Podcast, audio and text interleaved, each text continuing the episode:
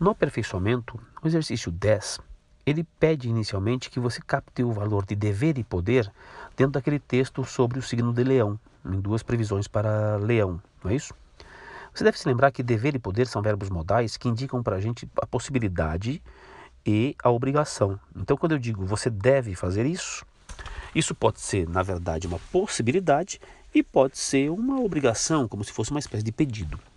Dentro do texto, você tem ali um acontecimento inesperado pode fazer você descobrir as verdadeiras intenções. Se pode fazer, isso acontece de baixo, lá embaixo também, né? Algum acontecimento pode fazer você querer acelerar, pode se transformar. O que nós temos aí é a projeção de possibilidades, de eventualidades, nada referente à obrigação, muito menos à certeza.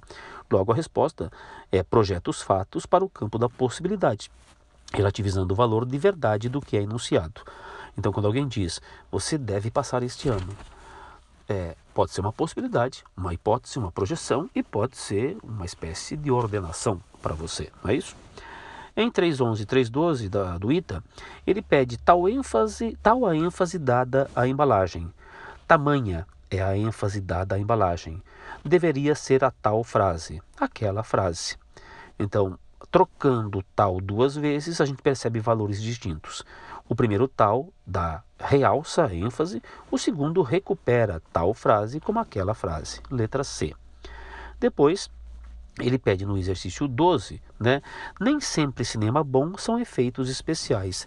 Lendo o texto você percebe, você nota que ele elogia, ele elogia um texto de 1932, lamentando que o filme, a, a, a, a refilmagem, né?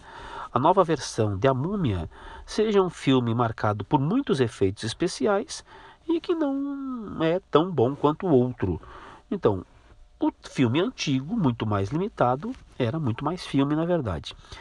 Ah, ele pede que você traduza. Nem sempre cinema bom são efeitos especiais. Com o que a gente pode entender? Ah, cinema bom sem efeitos especiais. Justamente no filme de 1932 a gente observa isso.